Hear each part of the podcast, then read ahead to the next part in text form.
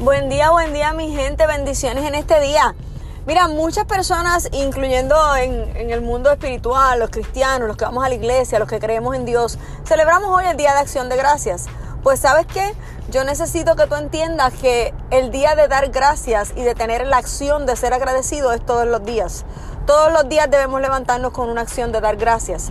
Todos los días debemos dar gloria a Dios por lo que tenemos. Todos los días debemos dar gloria a Dios porque tenemos vida. Todos los días tenemos que reconocer que todo lo que nosotros tenemos es porque a Dios le ha placido dárnoslos. Todos los días necesitas levantarte y decir, Padre, sin ti no soy nada. Gracias por mi casa, gracias por mi familia. Gracias Señor porque lo que he logrado hasta este momento de mi vida ha sido porque tú me has permitido hacerlo.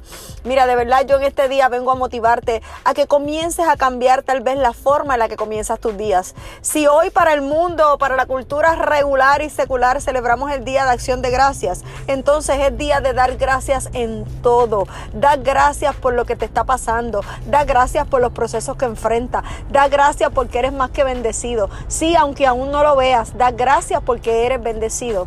Yo hoy solo quiero dejarte esta reflexión. Vamos a hacer costumbre en nuestras vidas ser agradecidos.